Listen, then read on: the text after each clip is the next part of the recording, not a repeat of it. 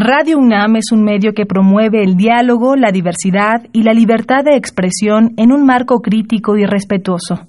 Los comentarios expresados a lo largo de su programación reflejan la opinión de quien los emite, mas no de la radiodifusora.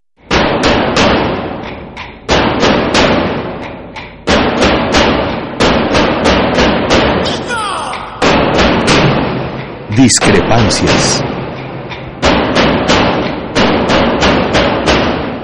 Atacan a la universidad porque discrepamos. Viva la discrepancia, porque es el espíritu de la universidad.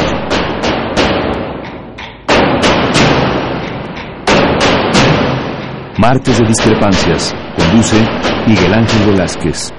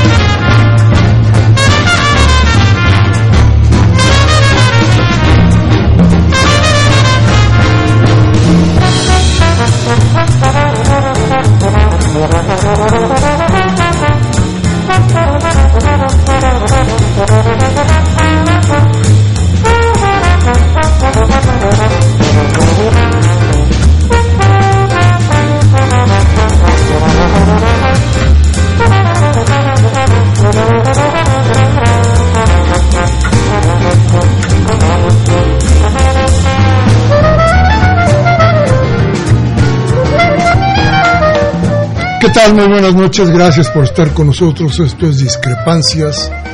Estamos en Radio UNAM. Y hoy, bueno, hay muchas cosas que comentar. Yo le diría a usted que pensemos un poco en todos estos ataques que ha tenido el gobierno de Andrés Manuel López Obrador, independientemente de las cosas malas que no nos gusten. El ataque constante, que no es nada más de hoy Recordemos que Andrés Manuel López Obrador y la manera de pensar de Andrés Manuel López Obrador tiene 18 años bajo un constante ataque. Ayer, ayer noche, se difundió una noticia en la que se planteaba que eh, el gobierno de Andrés Manuel, la presidencia de la República, compraría chorizo por una cantidad increíble de dinero. La noticia fue desmentida, como son desmentidas muchas de las noticias que se dan en torno a López Obrador. Pero el chiste era, el chiste era muy sencillo, era muy fácil. Era manchar. Tratar de hacer que el gobierno de López Obrador, de alguna u de otra forma, esté desacreditado que la gente que hemos votado por él perdamos la confianza en un gobierno que perseguimos que perseguimos todos desde hace muchos muchos años algunos más que otros pero siempre sobre la, misma línea. Ninguno nosotros no podemos pensar de ninguna manera por ninguna razón que sea un gobierno perfecto. Habrá muchísimas cosas en las que no estemos de acuerdo. Pero ya verá usted cómo se han acabado uno y otro y otro gobiernos de izquierda que han llegado en diferentes eh, momentos y en diferentes países, sobre todo en Sudamérica. Y se han caído porque esto, el estarlos erosionando con noticias, entre otras muchas cosas, con presiones, con muchas presiones de la gente que puede pagar todo este tipo, todo este tipo de, de mentiras, de campañas, hace que los gobiernos empiecen a perder credibilidad y empiecen a aceptar cuestiones que no estarían dentro de sus propósitos. Ya veremos qué pasa en Bolivia dentro de muy poco. Pero Argentina, Ecuador, Brasil, esto ya nos ha dado un ejemplo y yo espero que sea una lección para Andrés Manuel López Obrador. Pero por lo pronto, por lo pronto, le sugiero a usted que lea con mucho cuidado lo que viene en las redes, que vea de cerca lo que está pasando ahí, porque ahí, ahí está circulando mucho veneno. Bien, vamos a empezar con nuestro programa. Nuestros teléfonos en el estudio 5536 8989, el EDA sin costo 01 850 52 688. Vamos al corte y vamos a regresar. A ver qué programa tan interesante tenemos hoy aquí en Discrepancias. Vamos al corte.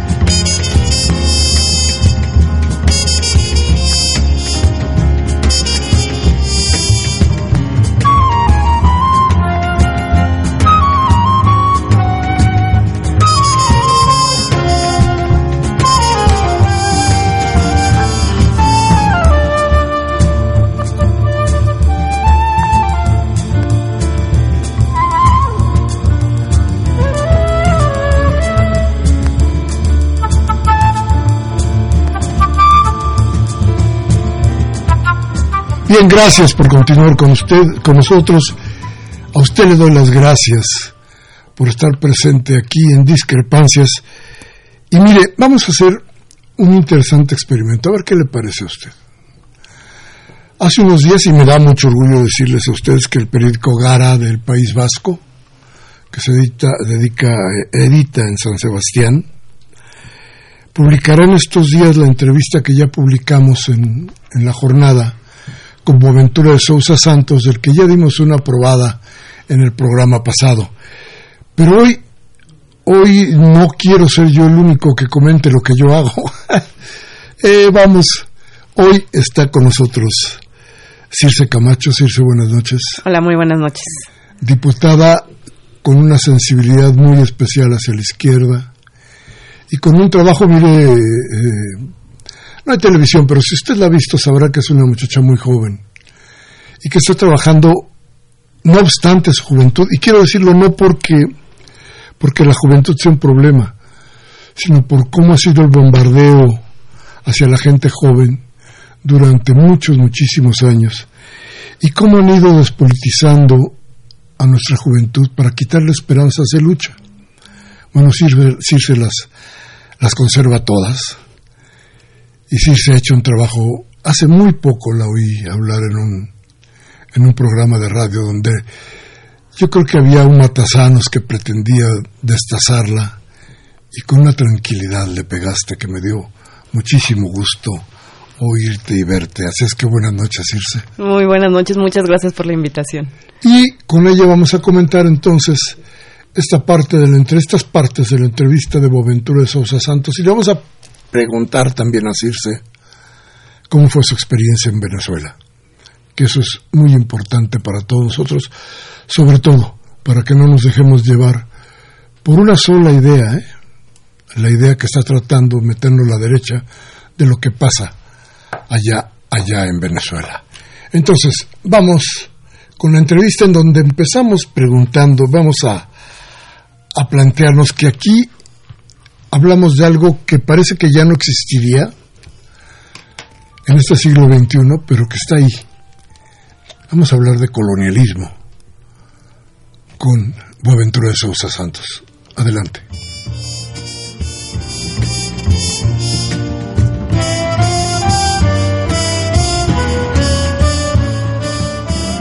El colonialismo está hoy de otras formas, como el neocolonialismo. Se reinventó. Se reinventó racismo, extracción de, de, recursos naturales con contratos absolutamente, eh, eh, digamos, injustos para las poblaciones, como antes en el tiempo colonial.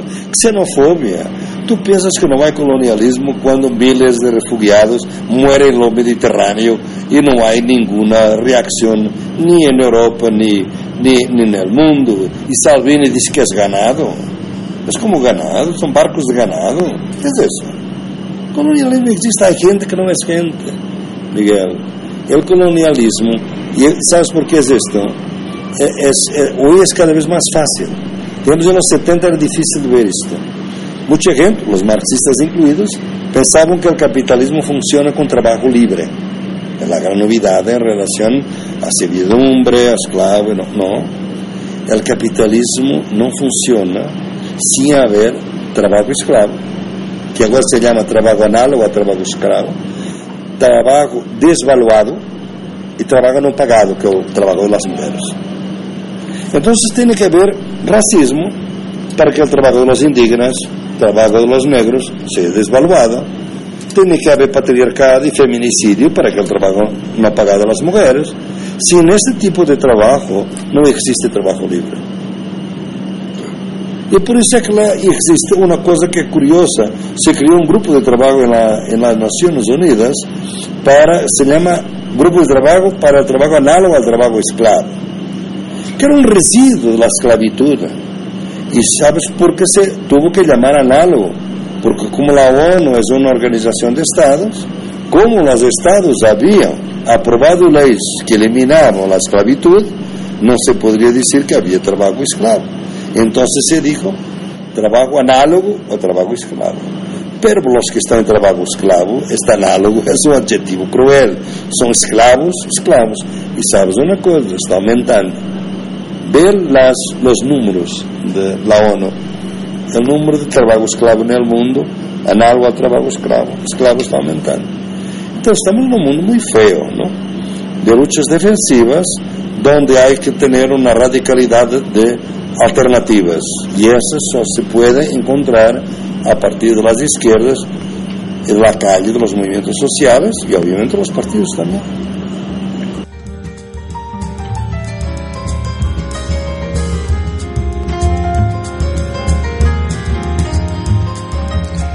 Bien, bueno, es eh, hasta como que siente uno que se le eriza el, cuando habla uno de esclavismo a estas alturas de, la vida. ¿Cómo lo viste, Circe?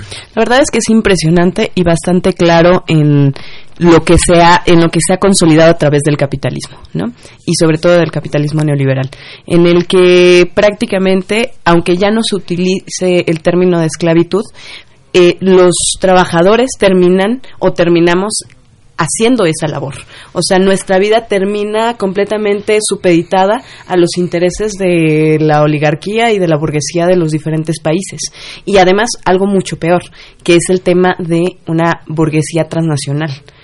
que ahí es donde el, el colonialismo entra muy bien en el, en el debate, porque por más que nosotros creamos que hace mucho dejamos de ser colonia, estamos completamente hegemonizados para reproducir lo que ellos nos dictan y estamos eh, determinados a pensar como ellos lo, generan o lo construyen.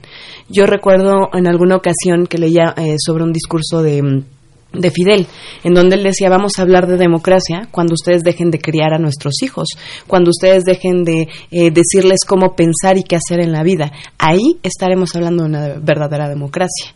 Y al final, terminamos comportándonos. Ellos, ellos piensan que seguimos siendo colonia, la colonia de los Estados Unidos, de México para abajo, y en muchos sentidos, hegemónicamente hablando, a partir de las instituciones, se consolida ese pensar y ese actuar por parte de los latinoamericanos.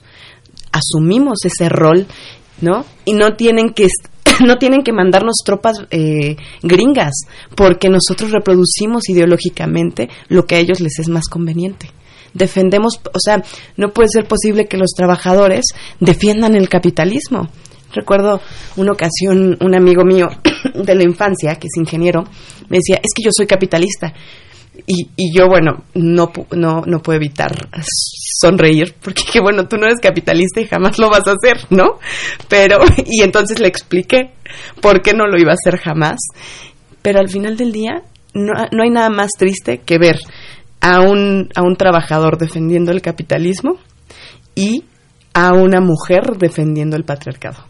Son de las cosas más tristes que uno se puede encontrar en la vida. El machismo, más que el patriarcado, ¿eh? Sí, no, y que además, es que sabes que esa es una discusión muy profunda, porque el patriarcado es el sistema ideológico, Sí, ¿no? claro. Que reproducimos.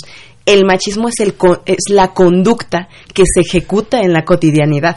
Y la reacción. Claro, y entonces, sí, claro, por supuesto es machista, pero al final del día lo que reproduces es, es ese sistema patriarcal. Correcto. ¿Tú has identificado las armas que hoy, que hoy utiliza el colonialismo para mantener sojuzgados a todos nuestros pueblos? Sí, bueno, sabes que fuera, eh, además de, yo no soy muy, muy, muy, no estoy muy informada sobre todo del tema, del tema de las armas como tal, las armas físicas, ¿no? No, no me refería a las pero armas sí las armas ideológicas e intelectuales, ¿no? Todas estas, o sea, las instituciones que construyen hege- hegemonía como la familia, ¿no? Que es una institución y es la primera institución a la que nos vemos expuestos, como la escuela, este cuento en el que te venden que solo estudiando puedes llegar a obtener el sueño americano de la vida ideal, ¿no? En el que vas, o sea, tú estudias para tener un trabajo y además para tener una familia y una casa y un perro y, ¿no? O sea, todos es- esos esos cuentos que desde hace mucho tiempo dejaron de aplicar en la vida cotidiana de, de menos de los mexicanos o de todos los latinoamericanos. Este, ¿qué otras? Bueno, el cine. El otro día yo les decía a mis compañeros, si uno quiere saber qué conflictos ah, internacionales existen, solo tiene que ir al cine. Así sencillito. Tiene que ir y ver cuáles son las películas de acción del momento, las más taquilleras, y entonces te van describiendo en esta en la guerra de la, cua- eh, de la cuarta generación, en donde van consolidando que las mismas personas asuman que es lo correcto, que lo que ellos hacen, las intervenciones militares, son correctas porque ya, ya hicieron todo el trabajo ideológico para que lo vayan aceptando. Entonces, les decía, pueden ir, yo me acuerdo de una de Transformers, que casualmente el enemigo estaba en Egipto y después se da lo de la primavera árabe. ¿no? En donde ya está más que comprobado que ellos este invirtieron mucho dinero en, en esa supuesta este, revolución. Em, después, bueno, otra película en contra de Corea del Norte y unas semanas después empiezan las amenazas entre los gobiernos. Solo necesitas ir, estar observando y analizando los estímulos a los que ellos te exponen para saber cuál es la construcción que, que- que van a establecer a nivel mundial, ¿no? Las Sí, dinámicas de violencia. Fíjate que hay, hay algunos estudios que están planteando hoy, más que nunca, que por ejemplo las iglesias evangélicas y los programas de ayuda para los jóvenes son de las nuevas formas, de las nuevas armas que están metiendo desde Estados Unidos, sobre todo en el, en el asunto de los pentecostales, para la dominación, para esta coloniz- co- colonización, nueva colonización de la que habla Boaventura. ¿Tienen ustedes datos? Porque aquí está pegando muy fuertes. Claro, por supuesto. Mira, efectivamente, no, no, no podemos negar que la iglesia también construye hegemonía, las diferentes iglesias. Yo quisiera ahí poner nada más unos matices, porque a veces cuando, o sea, cuando somos profundamente marxistas, eh, perdemos de vista algunos, algunos detalles. Alguna vez yo, yo hacía trabajo, desde hace muchos años hago trabajo comunitario en Xochimilco y lo hacía políticamente, pero también en la universidad, en la UNAM, como psicóloga social comunitaria. Y entonces una ocasión una compañera me decía, oye Circe, este, ya no quiero venir a hacer trabajo comunitario en Xochimilco. ¿Por qué? Porque tengo un problema con la religiosidad en Xochimilco. Y yo, es que tu enfoque probablemente no sea el mejor. Y te voy a explicar más o menos cómo se da aquí.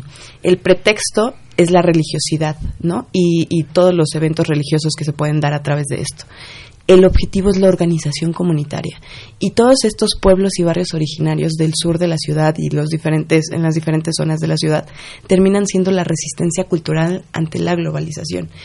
Yo creo que estas instituciones efectivamente pueden eh, contrarrestar nuestros procesos de, eh, emancipatorios, pero si sabemos utilizar las mismas herramientas que ellos han utilizado para construir el, enfoque ideológico hegemónico a nivel mundial, podríamos eh, utilizar estas mismas herramientas para poder cambiar y transformar mentes.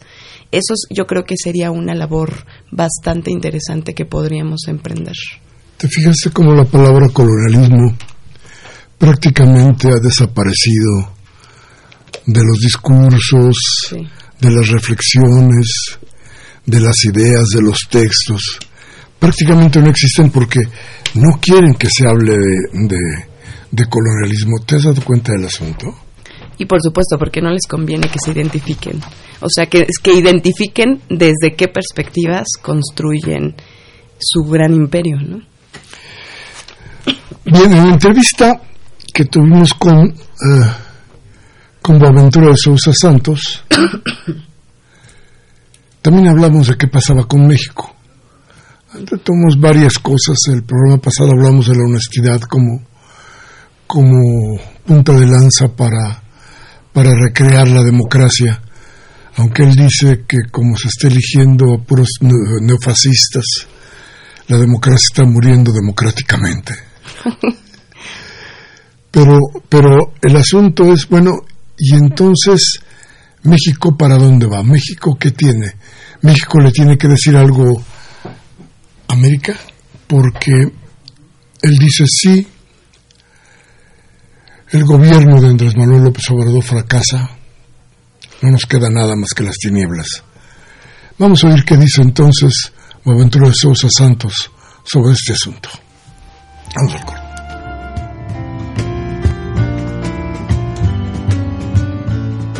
México tendría que hacer dos cosas. Una era, era leer bien lo que pasó en los otros continentes, en los otros países, ¿no?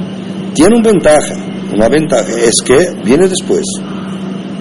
O ya ha visto lo que ha pasado con los otros, ¿no? Una dependencia total de las, las commodities, de la minería, etcétera, te pone en las manos de las multinacionales que te destruyen el país, criam la pobreza institucional y después hay una crisis de precios en el mercado internacional que tú no controlas. Entonces, una cosa que ahora tiene ventajas para el país, porque tiene alguna renta que entra, ¿no? mismo poca, ¿no? puede desaparecer de, de un momento al otro. Pues tendría que aprender a no cometer los mismos errores, ¿no? No basta la honestidad de AMLO, tiene que haber un proyecto político también, ¿no? Tiene que un proyecto político. Por otro lado, lo que debía eh, enseñar a ellos es esto. Hay una cosa que me parece eh, buena, que, que para México en este momento es realmente una esperanza dentro del continente. Es una responsabilidad enorme para AMLO, porque si esta esperanza se va, realmente estamos en la oscuridad, la oscuridad total en el continente en este momento, ¿no? Tenemos Evo todavía y porque la economía va bien, es un proyecto político polémico, pero por sus eh, cambios eh, no haber respetado el referendo, pero en fin, vamos a ver lo que va a pasar con las elecciones, ¿no? Ahora, ¿no? Pero Evo no es un, digamos, un, problema de crisis como es Ecuador en este momento, o Venezuela, ¿no? O, Brasil, o Argentina, ¿no? Entonces, eh, es una, la responsabilidad de México es muy grande para el continente, pero México debería estar siempre a ver al espejo lo que pasó. Mirar atrás y mirar adelante, siempre con las especificidades mexicanas, que son un país que hizo una revolución, que tuvo un partido revolucionario durante mucho tiempo. Institucional. institucional, por supuesto, pero que tiene el zócalo, visto que está el zócalo, fotografías de Zapata por todo lado, es como Che Guevara en Cuba, pero eh, no sería posible en Brasil ahora, ¿no? Sería imposible en otros países del mundo. esa es política simbólica, esto que veo aquí es política simbólica, pero es importante, ¿no? Yo pienso que esa es la responsabilidad de él, eh, y esa era una responsabilidad que debía mantenerse, quizás ser un poquito más activo, todavía más en el caso de Venezuela. Yo pienso que era muy importante que se impida realmente a toda costa una intervención imperial en Venezuela, ¿no?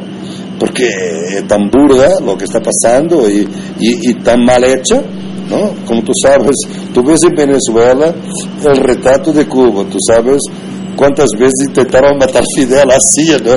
Muy incompetente, 500 veces o más, que intentaron matar con, puros y todo, intentaron matar Fidel, no lograron. Ahora quiere poner un Guaidó cualquiera, un Guaidó 1, un Guaidó 2, no logra, ¿no? Es increíble realmente la incompetencia de esta gente, ¿no? Pero arrasan al país, ¿no? Destruyen al país. Venezuela tiene 4 millones de refugiados. Siria tiene 5 millones en guerra. Son 4 millones de refugiados. El país está arrasado, ¿no?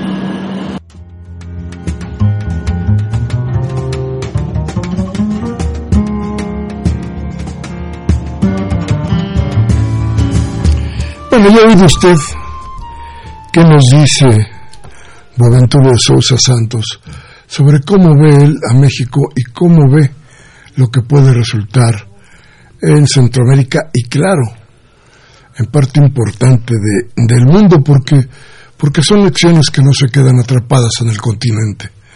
Seguramente saltan hacia otros, a otros horizontes y nos dan otras ideas. Pero vamos a ir a un corte. Le repito nuestros teléfonos 55 36 8989, el sin costo 01 850 52 688. Hoy estamos platicando con la diputada Circe Camacho. Vamos al corte y regresamos de inmediato.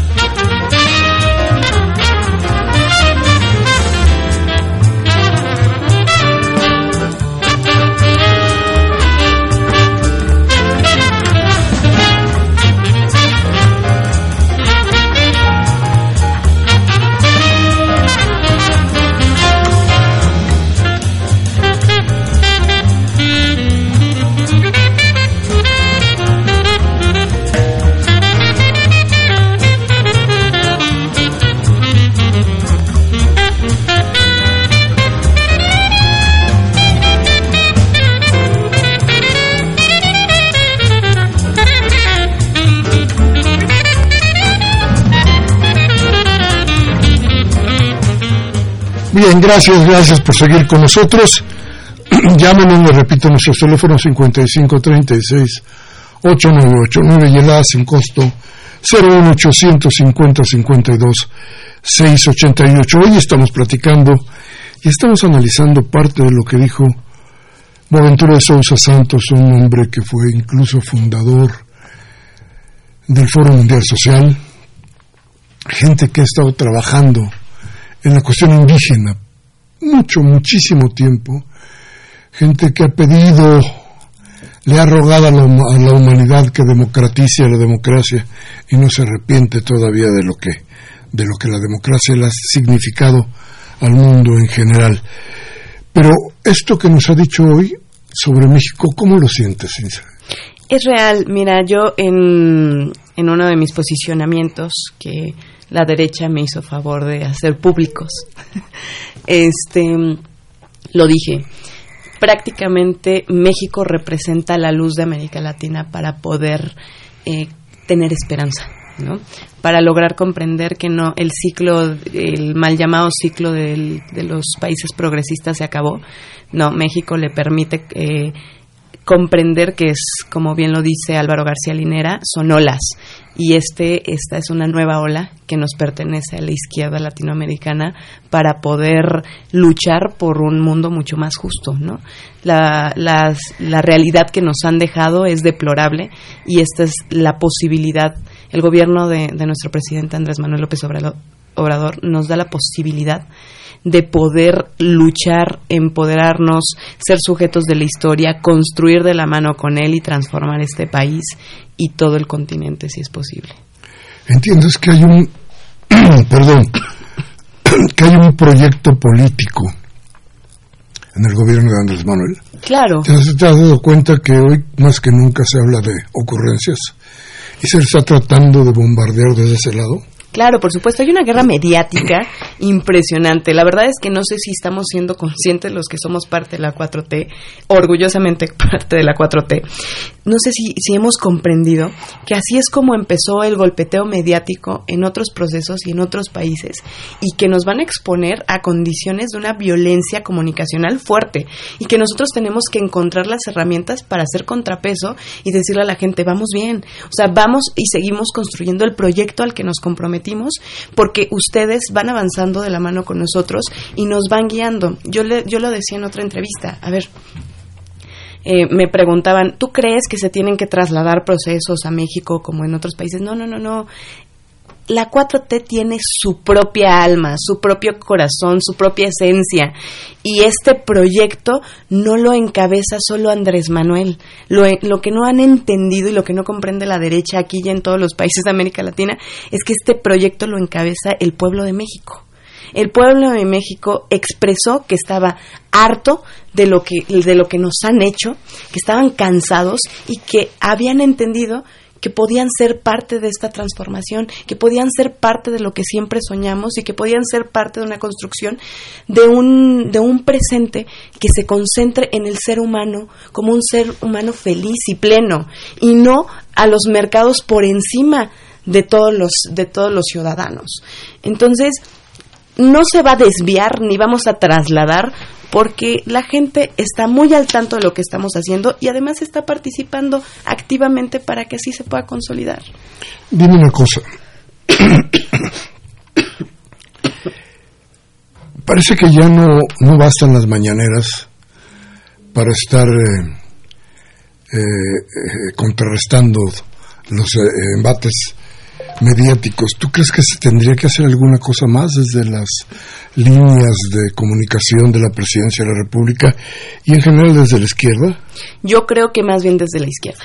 Creo que, por ejemplo, habemos muchos jóvenes que estamos apoyando el proceso y que podríamos asumir una responsabilidad fortísima que es la comunicación y emprender proyectos que nos permitan hacer contrapesos. Algo que pasaba mucho eh, en, en otras zonas del continente es que se hacían televisiones comunitarias o se hacían este radios comunitarias. Y eso, dentro de la misma comunidad, ayudaba para mantener informados de lo que sucedía. Pero no basta, porque también tenemos que informarle al mundo cómo vamos progresando y vamos consolidando este proyecto. Y que nosotros, es la oportunidad de nosotros los jóvenes para poder asumir esa responsabilidad tan compleja, pero que entendemos bien porque somos este, una generación que está repleta de, de, comunicación buena y mala, ¿no? y eso nos podría ayudar a poder consolidar ese proyecto y no dejar solo eh, que super eh, superhombre Andrés Manuel solucione todos los problemas, sino que nosotros en verdad digamos este es nuestro proyecto, este es nuestro presente y el futuro que vamos a construir va a estar en nuestras manos. Ya no lo va a definir una o dos o tres personas. Nosotros vamos a ser parte de la construcción de este nuevo futuro. Mira que decía en la entrevista Boaventura nos ponía alerta sobre que los ataques no solamente llegan desde, la derecha, sino que la izquierda de pronto se convierte también en otro enemigo de los gobiernos que siempre desean. Vamos a oír lo que dice Boaventura y lo comentamos en un momento más.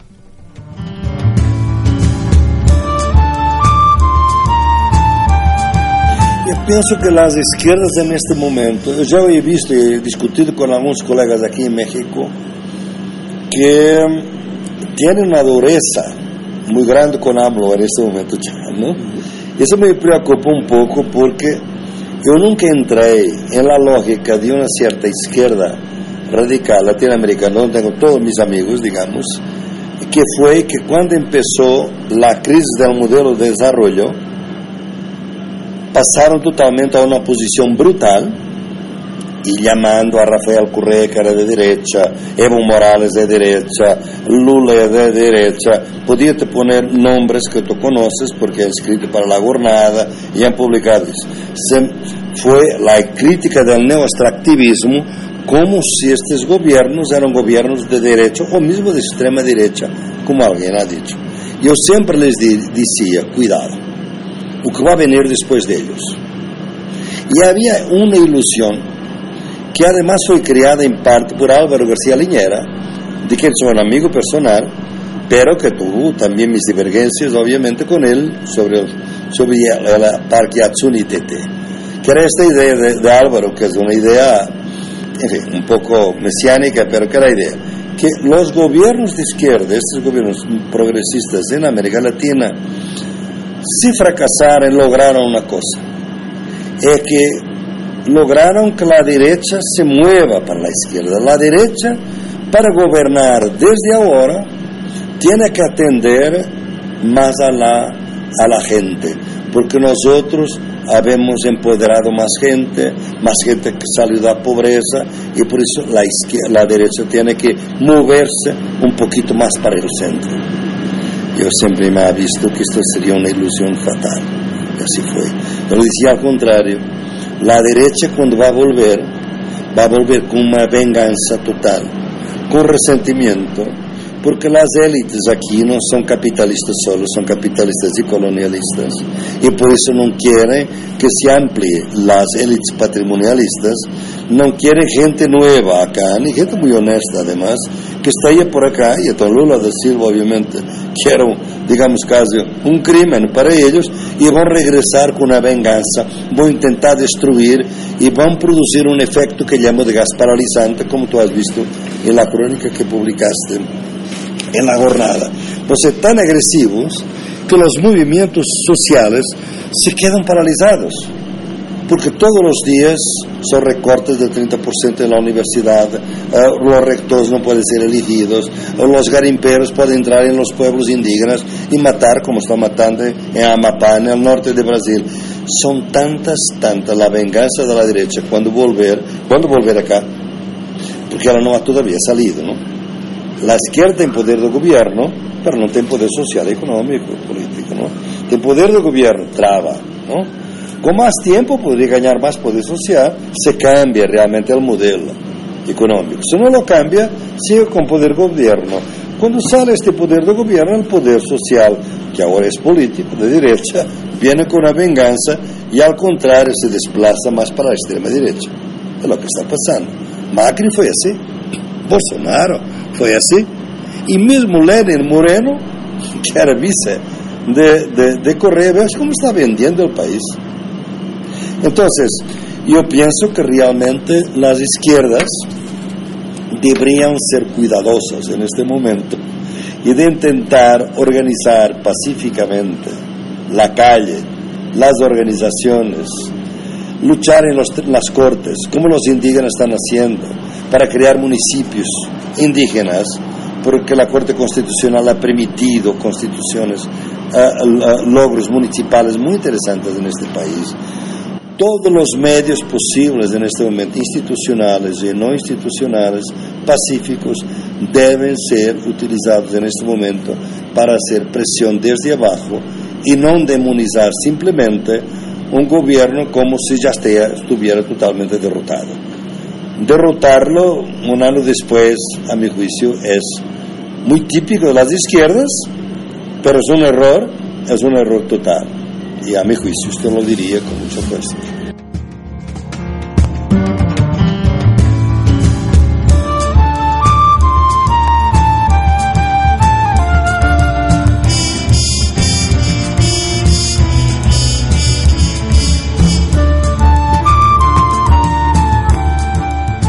Bien, le repito, nuestros teléfonos 55 36 8989 y heladas en costo 01800 50 52 688.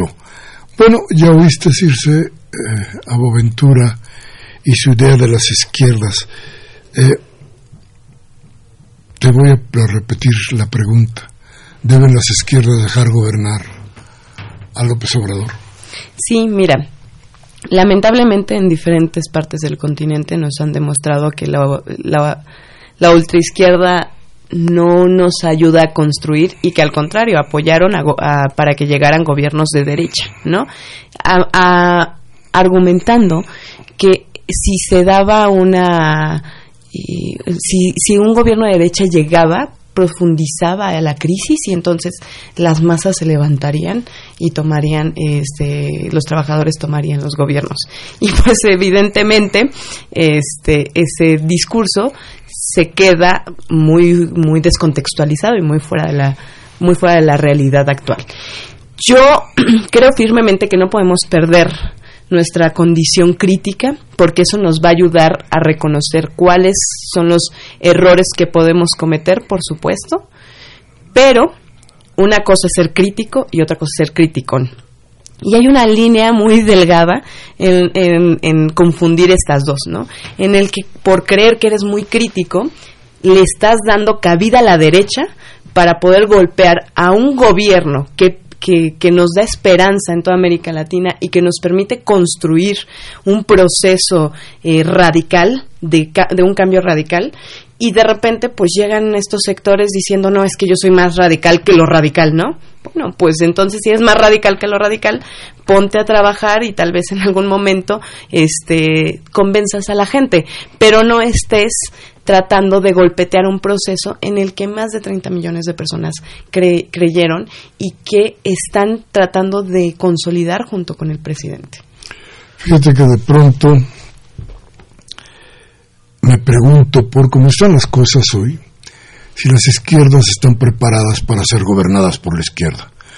Porque de pronto este, continúas en el mismo track de, de crítica, por ejemplo, y casi no cambias el argumento. Y entonces, como decía Boventura, te supones que quieres atacar a Lula porque dices que Lula es de derecha. Y, y empieza a atacar a Evo porque dices que es de derecha. Y las izquierdas toman una, una postura aún más beligerante que las propias, que las propias derechas, ¿no? ¿Qué, ¿Qué hay con esto? ¿Qué discusiones se tienen? Por ejemplo, tú en el PT tienes estas discusiones.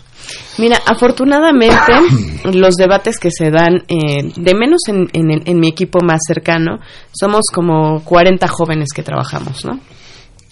Y, y, claro que hay críticas y claro que hay análisis y es completamente válido, pero siempre aplicamos una.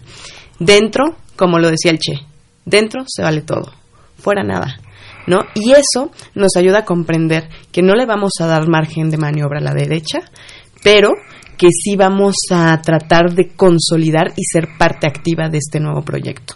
Como lo mencionaba hace ratito, el empoderamiento va a ser un factor fundamental porque ¿qué es lo que pasa y qué nos han demostrado, sobre todo en, en Sudamérica? Quienes mantienen los procesos no son los grandes líderes, son los pueblos y mientras los pueblos estén involucrados, empoderados y sean sujetos de la historia, entonces no habrá derecha capaz de tirarnos, ¿no? Y no tenemos que abandonar las calles y no tenemos que abandonar la autocrítica y no tenemos que abandonar el proyecto y no debemos de comprender que no podemos eh, debemos de, de, ser muy hábiles para, para no cometer muchos errores, ¿no? O sea, pero pero definitivamente tampoco podemos caer en estos discursos en los que quieren ver, eh, teóricamente se quieren ver muchísimo más intelectuales, más formados, pero que caen en prácticas que no los diferencian entre la, la ultraderecha y, según ellos, la verdadera izquierda. Y es ahí donde podemos perdernos en lograr consolidar un proyecto que va más allá de si yo soy intelectual, si el otro lo es, si el otro lo es. Tiene que ver con la colectividad entonces, ¿qué es más relevante para nosotros, para, las personas de izquierda, para los que estamos comprometidos? ¿La individualidad o el colectivo? Y ese y es ahí donde podemos romper, porque uno de los ejes fundamentales del liberalismo es ese, ¿no? El individuo. Es ahí donde nos rompieron como comunidad y es donde tratamos de construir a partir del nacionalismo un nuevo sujeto colectivo en este país. Y si ellos se pierden en ese, en ese proyecto individualista y no comprenden que la, que la nación o el pueblo o el colectivo están por encima de sus pues sí, de sus, de sus egos, no van a poder ser parte de la construcción de este proyecto. Ya te diste cuenta que en, términos reales no existe oposición partidista para Andrés Manuel López Obrador y eso parece bastante grave porque entonces toda la oposición está centrada en ciertos grupos de poder como los de Claudio X González, por ejemplo, que sí están atacando, sí hacen de veras una, una, una lucha yo diría incluso que frontal, sin ser partido en contra de Andrés Manuel López Obrador. Pero sería bueno que los partidos de derecha estuvieran actuantes y existieran porque se desvanecieron. Sí, sí, la verdad es que este, la oposición está completamente desvanecida en, el proceso político nacional en la actualidad. Es, es, es este gracioso el cómo bueno, te voy a decir algo muy, la verdad es que me, me generaba mucha, mucha risa en alguna sesión, porque el PRD fue parte del Foro de Sao Paulo, es miembro del Foro de Sao Paulo. Y entonces ellos estaban encabezando la lucha en contra del Foro de Sao Paulo, en contra de los gobiernos de izquierda en América Latina, la incongruencia total. O sea, en verdad, yo no cabía de, de, lo gracioso que era la situación. Te voy a poner otro ejemplo. El PRI fue presidente de la Cuarta Internacional por ejemplo, ¿no? Este, el PRI fue, fue, los presidentes priistas reconocieron al gobierno chino, al gobierno cubano, o sea, en verdad, yo creo que deberían de, de conocer un poquito más la historia de sus propios partidos, pero este, es gracioso porque de repente se acercan unos compañeros del PRI y este que además intentamos, la verdad es que no trasladar los problemas políticos a los problemas personales, ¿no? Somos todos bastante amables e intentamos eh, ser muy respetuosos. A veces no sucede así, ¿no?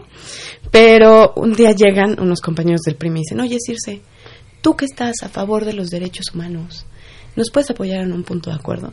Ah, claro, por supuesto, ¿de qué trata? ¿No? Y dice, para que Maduro no venga a México. Bueno, yo estábamos en sesión, yo eché la carcajada, eché la carcajada. Yo no, o sea, yo les decía, es, me, ¿en serio me lo están proponiendo a mí? O sea, y ellos pues obviamente también se rieron y dijeron, bueno, es una broma porque sabemos que tus posturas son bastante claras y siempre lo han sido, entonces era una bromita, ¿no? Pero yo no podía creer, bueno, en, en eso están, en esas discusiones están, están invertidos algunos papeles también.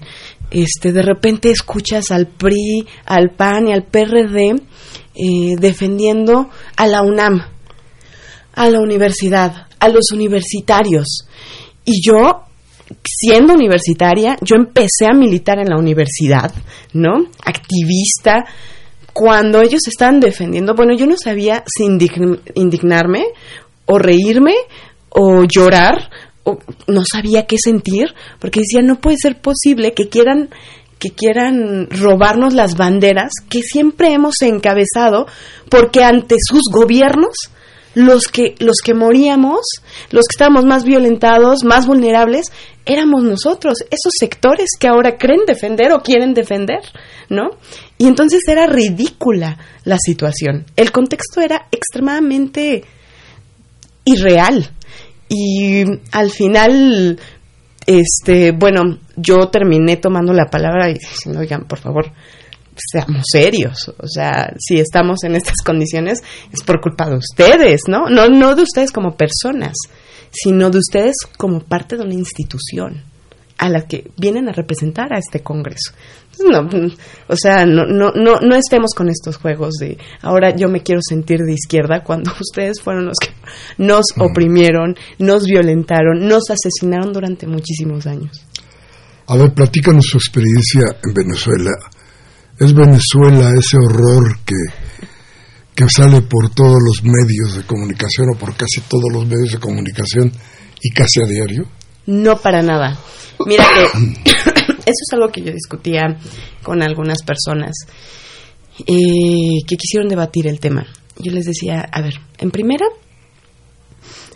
no corresponde la realidad que te describen los medios a la que tú observas estando ahí, ¿no? O sea, no tiene que ver con lo que me hayan contado, sino tiene que ver con lo que pude vivir en ese espacio, con lo que pude observar, lo que pude sentir, este, no es la primera vez que, a mí me invitan a, Venezuela.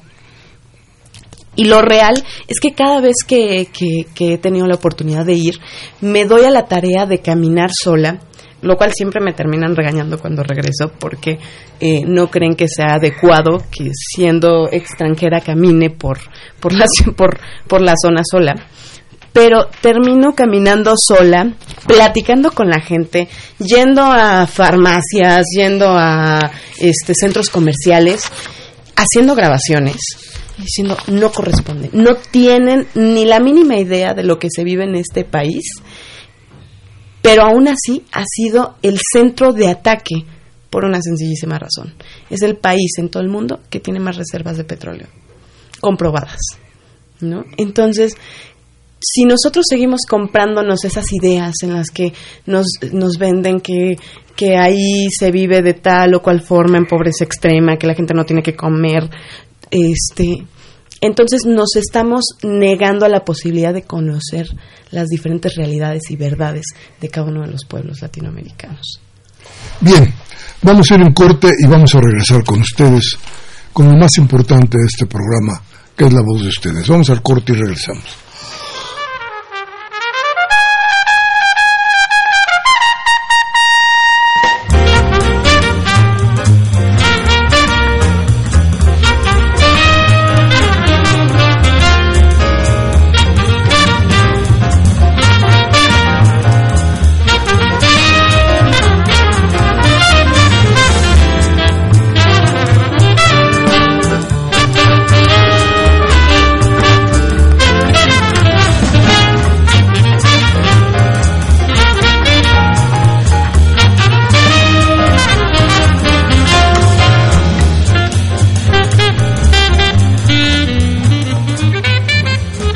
Gracias, gracias por seguir con ustedes, con nosotros, perdón, a ustedes les doy las gracias, las gracias por, por llamar, por involucrarse en el programa, por estar aquí con nosotros en discrepancias. Bien, dice Rubén Pinto, los adversarios de AMLO están llegando al ridículo de quererle prohibir a sus eh, prohibir sus conferencias y echarle la culpa de todo lo malo cuando ellos no hicieron nada por el país.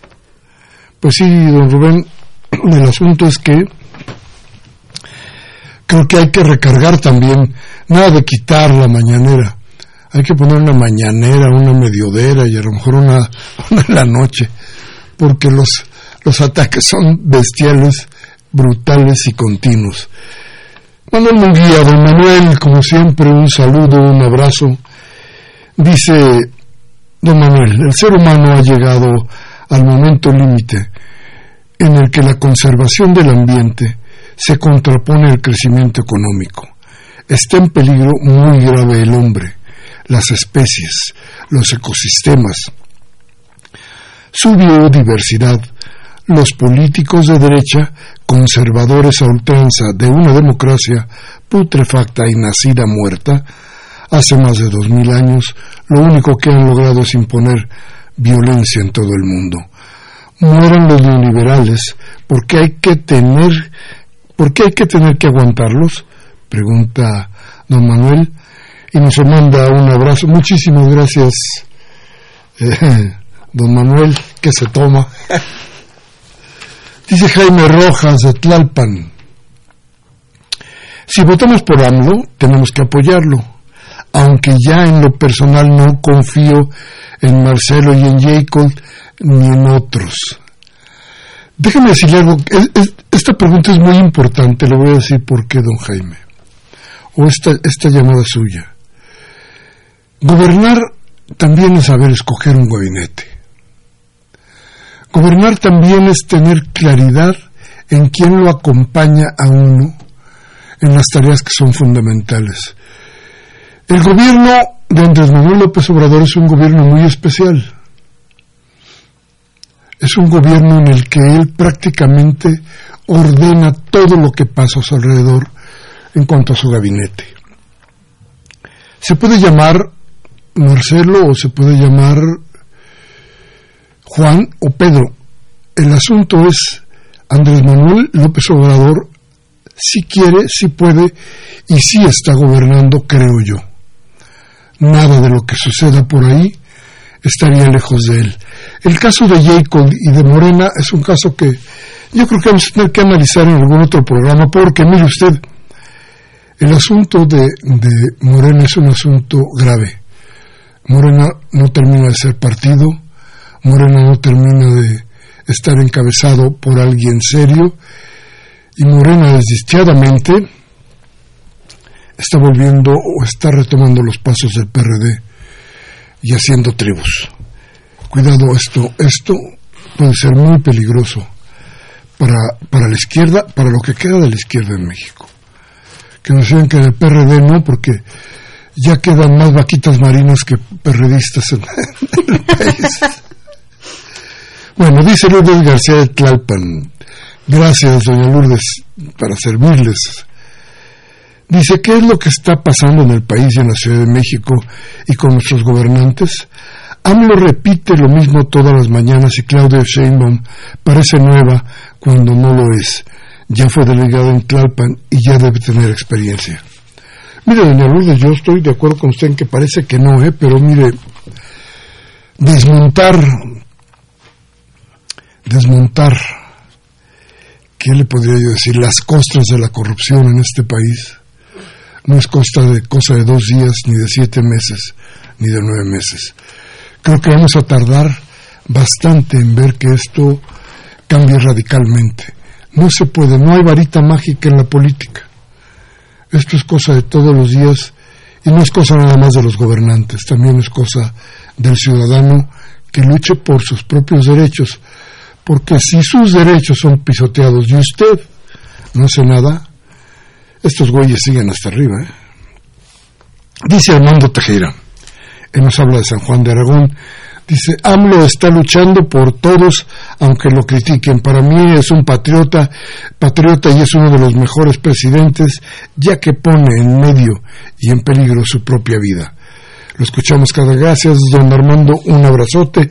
Mario Corrales Xochimilco dice, quisiera saludar y comentar que felicito a la diputada, su precisión contra el capitalismo. Es una diputada que se arriesga. Se nos hace importante que ella se manifieste y nos diga todo lo que sucede. Felicito a Radio UNAM por ese tipo de ándele. ¿Qué tal? Eh? Gracias, muchas gracias. Y dice Elisa Castro de Álvaro Obregón, quiero felicitarlos por muchas gracias, doña Elisa. Dice un abrazo a Circe, que esté excelente y creo que esté excelente que los jóvenes como ella estén replanteando las cosas. Me da gusto que los jóvenes estén tan despabilados. Un abrazo, muchas gracias, nos acabó el programa. Salimos rapidísimo, Circe. ¿Qué nos dices? Este es nuestro momento. No se trata solo de esperar que AMLO cambie las cosas.